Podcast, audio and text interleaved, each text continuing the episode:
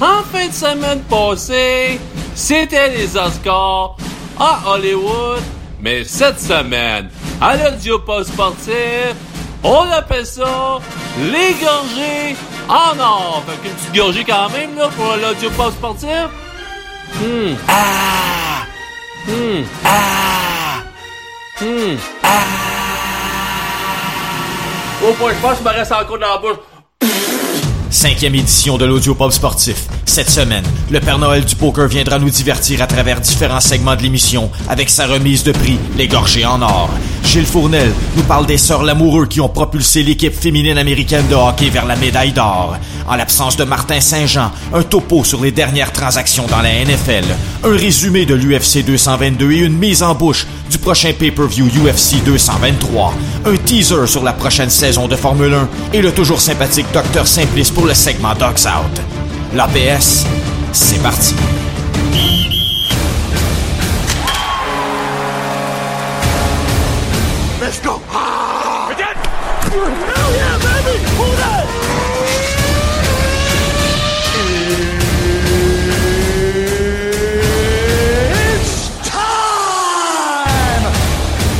Bonjour tout le monde, bienvenue dans cette cinquième édition de l'Audiopop Sportif. Une édition un peu différente cette semaine. Un virus nous prive des services de notre collaborateur football Martin Saint-Jean qui sera de retour dans deux semaines. Sans plus tarder, voici un teaser Formule 1 en vue de la prochaine saison qui débutera le 25 mars prochain en Australie. La saison F1 2018 approche à grands pas. Beaucoup de questionnements, beaucoup de changements sont à l'ordre du jour. Faisons un bref tour d'horizon des différentes forces en présence.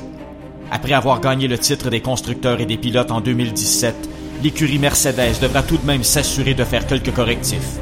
Ils avaient la voiture la plus large en 2017 et ils doivent rétrécir l'empattement pour les aider sur les circuits plus lents qui demandent beaucoup d'appui aérodynamique. Monaco et Hongrie en sont des exemples.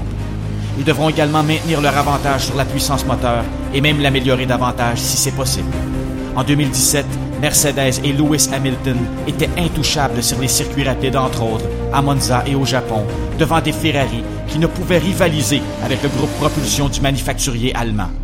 Si ces deux conditions sont remplies, il sera difficile pour les Ferrari, Red Bull ou McLaren de les détrôner du sommet de la hiérarchie de la Formule 1 pour la saison 2018. Parlant de Ferrari, de leur côté, ils devront justement améliorer le groupe propulsion afin de les aider sur les circuits rapides.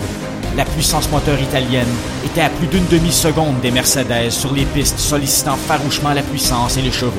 La fiabilité du groupe propulsion a été trop souvent exposée à la faute en 2017, leur coûtant de nombreux points au classement. Il faut que les monoplaces rouges écarlates reprennent leur note de noblesse sur la motricité. La Scuderia devra maintenir et même accentuer son avantage sur les circuits nécessitant beaucoup d'appui. Ils étaient devant Mercedes à ce chapitre en 2017 et devront tirer profit de cet avantage pour la prochaine saison. Après une décevante saison 2017, l'écurie anglaise Red Bull mise beaucoup sur la RB14. Mais pour cela, ils devront être prêts dès le début de la saison. En 2017, ils ont mis cinq courses avant de voir quelques signes positifs et commencer à rétrécir l'écart entre eux, les Ferrari et Mercedes. Le sentiment d'urgence pour l'écurie anglaise cette saison sera présent et intense. La menace de voir leur motoriste Renault de les quitter et devoir se tourner vers l'énigmatique moteur Honda pourrait signifier que cette saison pourrait être la dernière où ils seraient compétitifs. Tournons-nous vers une écurie qui pourrait causer bien des surprises cette saison, les McLaren. L'arrivée du motoriste Renault qui viendra remplacer l'horrible moteur Honda pourrait propulser cette anthologique écurie vers de nouveaux plateaux. McLaren possédait l'un, sinon le meilleur châssis en 2017. Mais de trop nombreuses failles avec le moteur leur a privé de nombreux points au classement. S'ils peuvent maintenir l'excellent châssis, voire même l'améliorer, on pourrait facilement voir quelques podiums et même une ou deux victoires McLaren cette année. Depuis 1997 et le championnat de Jacques Villeneuve, la légendaire écurie Williams n'est plus l'ombre d'elle-même. Pour le moment, très peu de signes encourageants sont perceptibles et la saison du Canadien Lance Stroll pourrait être bien longue.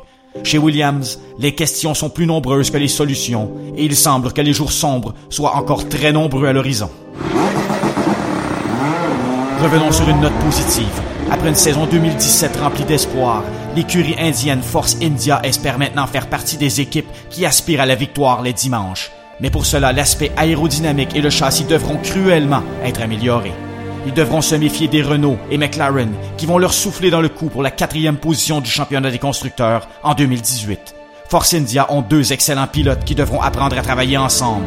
Les sautes d'humeur de Sergio Perez face à Esteban Ocon devront faire place à un travail d'équipe afin de chauffer les Mercedes et Ferrari sur des week-ends de course précis durant la saison. Si tel est le cas, l'avenir est bien rose pour l'écurie indienne Force India.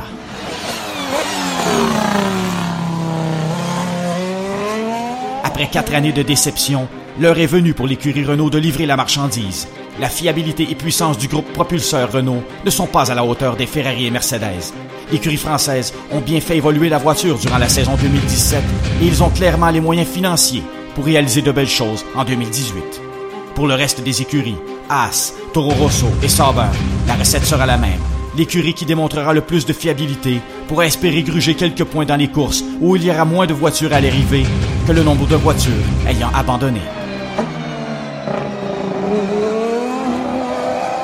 C'est donc le 25 mars prochain en direct du circuit de l'Albert Park en Australie que la mouture 2018 des voitures F1 prendront leur envol.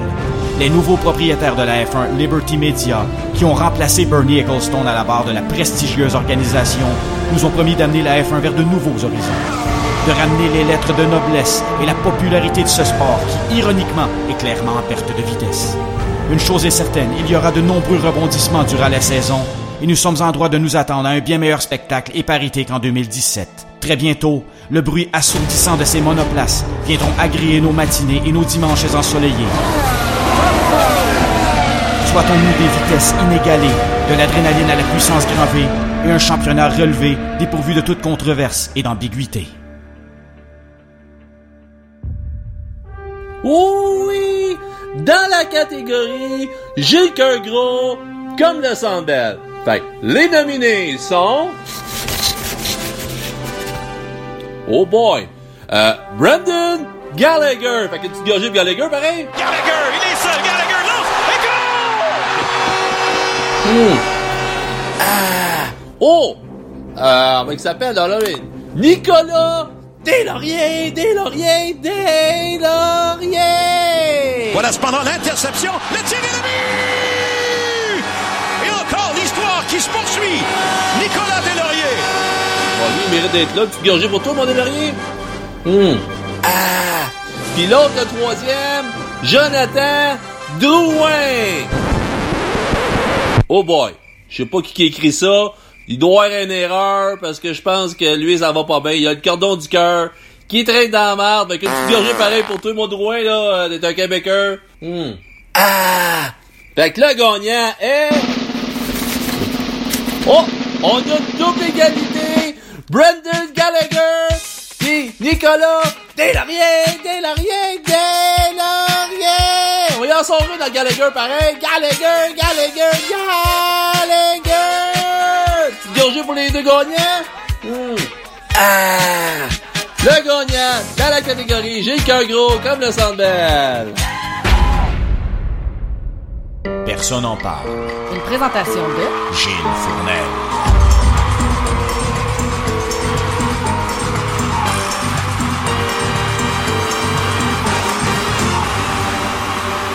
Merci beaucoup Bertrand. Alors pour mon segment Personne en parle cette semaine, je reviens sur cette fameuse finale d'hockey féminin aux derniers Jeux olympiques. Alors que les États-Unis l'ont emporté en tir de barrage sur le Canada, inutile de le rappeler. Alors qu'ici, après la désolation, la consternation, on s'est attardé beaucoup sur la formule. Est-ce qu'on devrait maintenir les tirs de barrage alors que la médaille d'or est en jeu? Alors que du côté américain, on s'est peu questionné sur la formule puisque nous avons gagné le match. On a plutôt vanté les sœurs Lamoureux.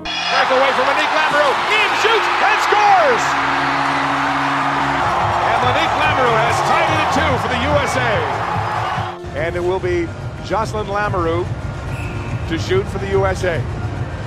Lamoureux takes the pocket center, meandering her way in. Davidos way out. Lamoureux fakes the shot, deeks and scores!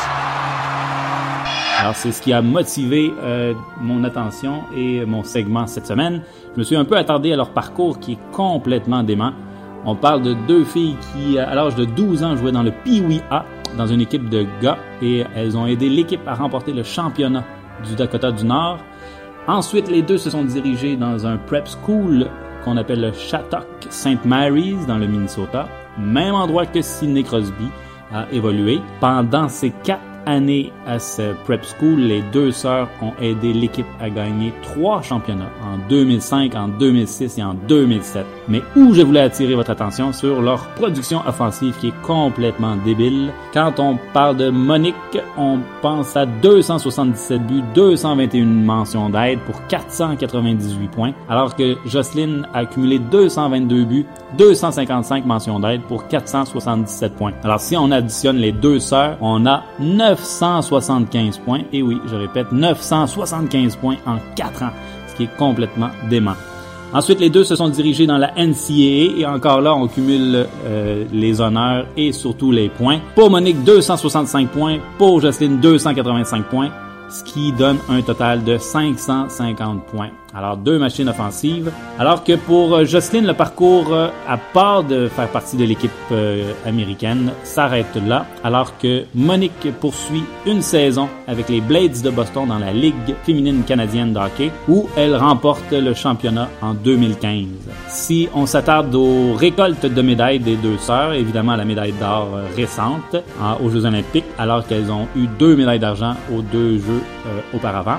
En fait, elles ont chacun remporté six médailles d'or au championnat du monde ainsi qu'une médaille d'argent. Donc, un parcours complètement glorieux pour les sœurs Lamoureux. Et là, c'est là que ça m'a amené à regarder un peu euh, leur famille, leur historique familial. Quand on parlait de l'amoureux, on s'est questionné ici au Québec pourquoi consonance francophone? Eh bien, il faut s'attarder au paternel, Jean-Pierre Lamoureux, qui lui est né en Saskatchewan et qui ensuite a déménagé alors qu'il a marié euh, Linda Soli, une américaine. Alors euh, le français s'est un peu perdu là-bas. Et euh, quand on parle d'héritage sportif pour les deux jumelles, ben, Jean-Pierre a déjà été gardien il a joué avec les Tigres de Medicine Hat. Il a joué aussi avec euh, l'Université du Dakota du Nord, avec des gars comme Dave Tippett, Craig Ludwig, Jim Archibald. Il a joué avec Marc Messier alors qu'il était avec les Mets de Spruce Grove. Donc le paternel était un gardien de but. Maman, Linda, a aussi un passé d'athlète. Elle a fait plusieurs marathons, dont cinq fois celui de Boston. Ensuite, les sœurs Lamoureux ont un frère qui est âgé de 33 ans, Jean-Philippe, qui est aussi gardien comme le paternel, qui joue en Autriche depuis 2011, a aussi joué dans la Ligue américaine pour le club école de Calgary et celui de Buffalo, et il a côtoyé à cette époque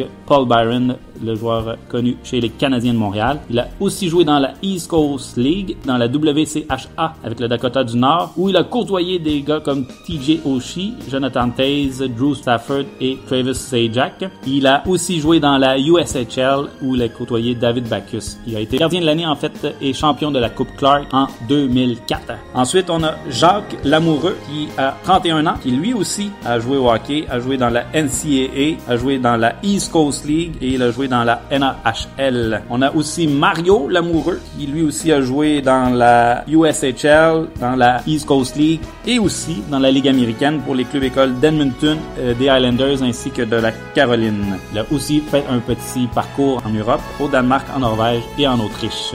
Et finalement, on a aussi le quatrième frère, Pierre-Paul Lamoureux, 30 ans, qui également a évolué dans la NAHL, dans la USHL et aussi dans la Ligue junior de l'Ouest, où il a joué avec Red Deer sous le coach Brent Sutter, et il était alors coéquipier de Tyler Johnson et de Dion Faneuf. En ce moment, Pierre-Paul est entraîneur avec le Fargo Force dans la USHL. Donc vraiment une famille complète de sportifs. Alors, l'histoire des Lamoureux m'ont amené aussi à découvrir cette belle petite histoire des sœurs Brent. Alors, filles de Greg et Robin Brent, nous avons Marissa et Anna qui ont également participé aux derniers Jeux olympiques en hockey féminin. L'une, Marissa, qui a été adoptée alors que le couple tentait d'avoir des enfants, n'était pas capable, ont adopté Marissa qui est originaire de Corée du Sud. Et pendant les procédures d'adoption, eh bien, Robin est tombée enceinte et a accouché de Anna. Donc, deux petites filles se sont retrouvées chez les Brent en peu de mois. Et ce qui est formidable, c'est que les deux se sont mises à jouer au hockey, vraiment de, bonnes athlètes. Et euh, Marissa a représenté l'équipe de Corée unifiée à Pyeongchang alors que Anna, eh bien, représentait les États-Unis et a remporté l'or. Alors, belle petite histoire. Terminons ce segment avec une petite anecdote sur l'équipe suisse, euh, alors qu'on avait aussi des jumelles Laura et Sarah Benz, mais faites à noter, dans la même équipe suisse, il y avait aussi trois sœurs, Nina, Isabelle et Monica Chair, trois sœurs plus un tandem de jumelles dans la même équipe. Alors, euh, je peux vous lancer la question, donc, à savoir pour vous, quel duo ou euh, triplet ou quatuor de frères ou sœurs vous ont le plus marqué dans l'histoire du sport? Alors là-dessus, on retourne à Bertrand. De retour au gorgé en or, avec le Père Noël. Oui! Dans la catégorie, j'ai le cordon du cœur qui traîne dans la marde, ou je me suis traîné savate toute l'année, ou ça me tente pas de lever mes crises de patin des airs.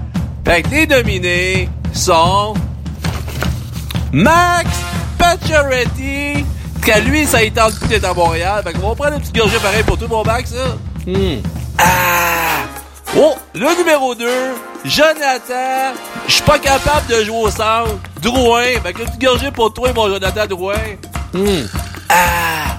Puis le troisième. Oh, j'ai trop mangé de poutine Petri. Fait que le gagnant est... Oups! On a une triple égalité. Les trois, ça ne tente pas de faire le reste de patin. Des traits de savate. Ou j'ai le cordon du cœur qui traîne dans la barre.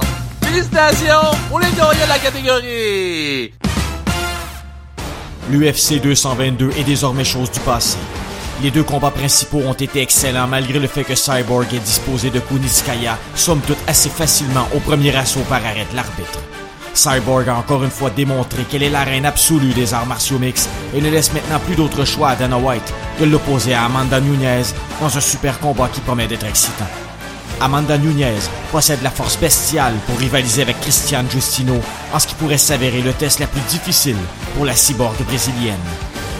Une surprise nous attendait dans les 30 dernières secondes du combat entre Brian Ortega et Frankie Edgar. En effet, Ortega a réussi ce qu'aucun autre combattant n'avait réussi en le terrassant d'un solide coup de coude au visage, suivi d'un dévastateur uppercut qui résonne encore à l'intérieur du T-Mobile Arena de Las Vegas. Il est à noter que Ortega remplaçait un Max Holloway blessé, en ce qui devait être un combat de championnat du monde pour Edgar. Ce dernier a choisi d'accepter le combat contre Ortega plutôt que d'attendre le retour de Holloway, ce qui rend sa défaite encore plus dévastatrice. L'UFC 223 se tiendra au Barclays Center à Brooklyn et c'est lors de l'événement principal de la soirée entre Tony Ferguson et Khabib Nurmagomedov que Conor McGregor sera officiellement dépouillé de son titre dû à son inactivité. En effet, Dana White l'a annoncé à ce dernier, qui a décidé de prendre une pause après son combat de boxe contre Floyd Mayweather.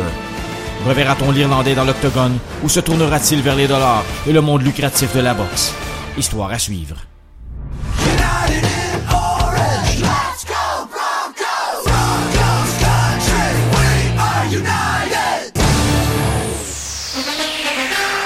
Chroniqueur pour le Blitz NFL.com.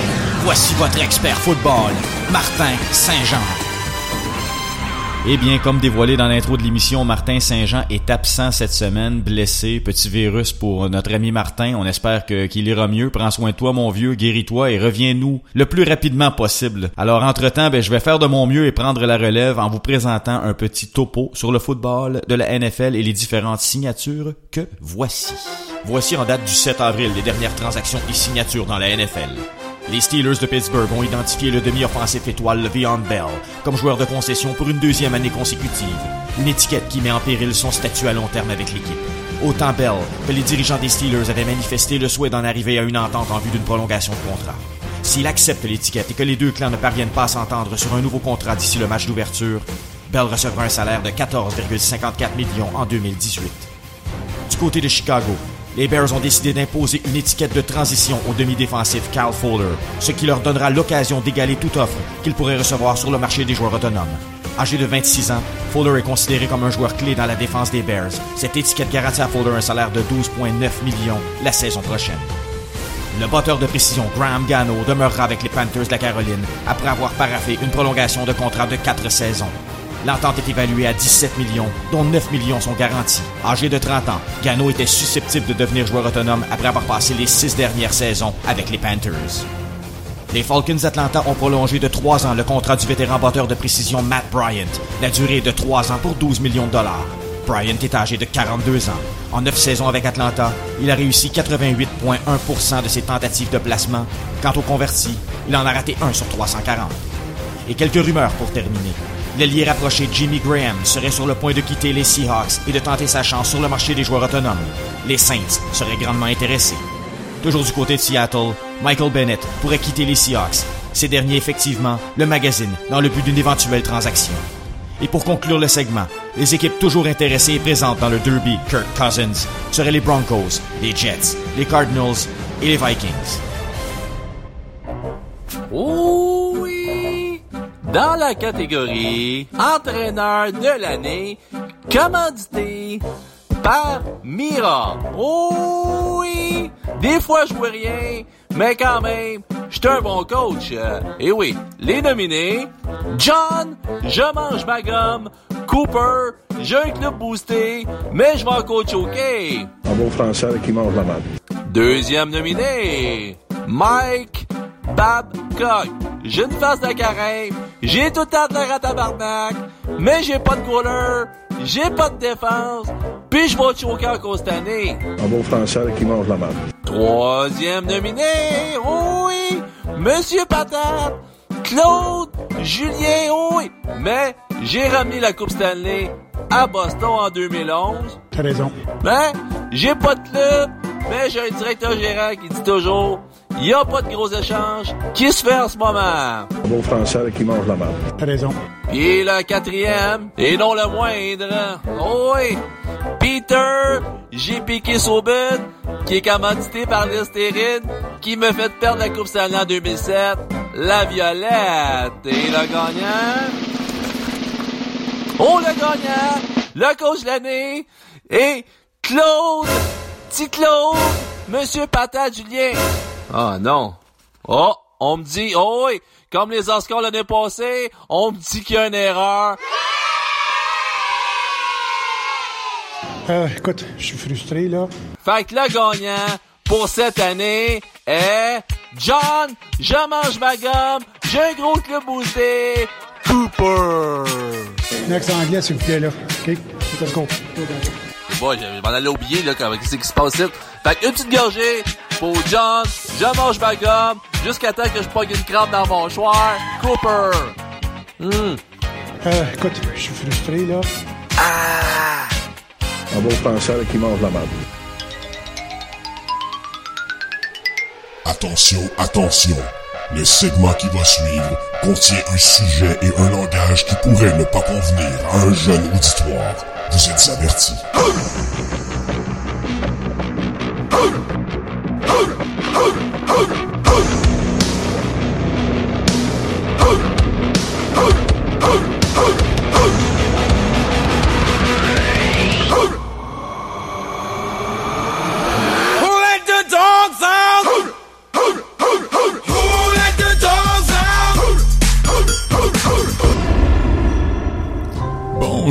Ici le docteur Simplice pour l'audiopop sportif et comme vous le savez, j'aime beaucoup beaucoup arrondir les fins de mois avec des petites consultations téléphoniques ou par email.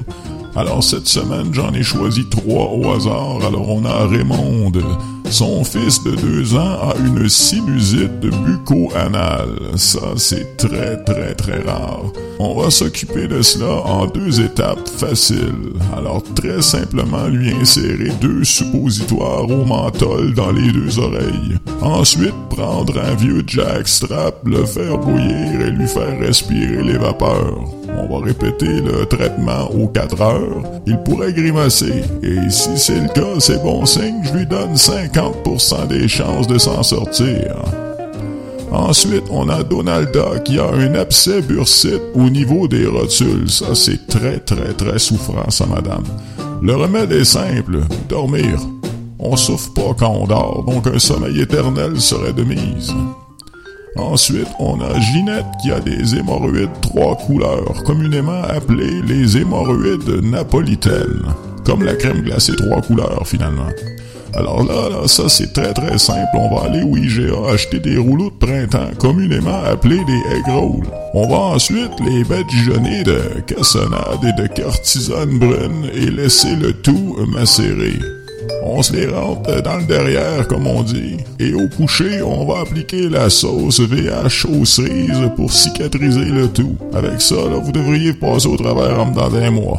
Alors, je suis le docteur Simplice. Mes conseils sont gratuits et de retour à mon ami Bertrand et l'audiopop sportif. Merci. Et Eh bien voilà qui conclut cette cinquième édition de l'Audiopop sportif. Au nom de Gilles Fournel, Martin Lefebvre alias le Père Noël du poker, Martin Saint-Jean et en mon nom personnel Bertrand Gérard, on vous dit merci d'avoir été là et on se retrouve pour la sixième édition de l'Audiopop sportif.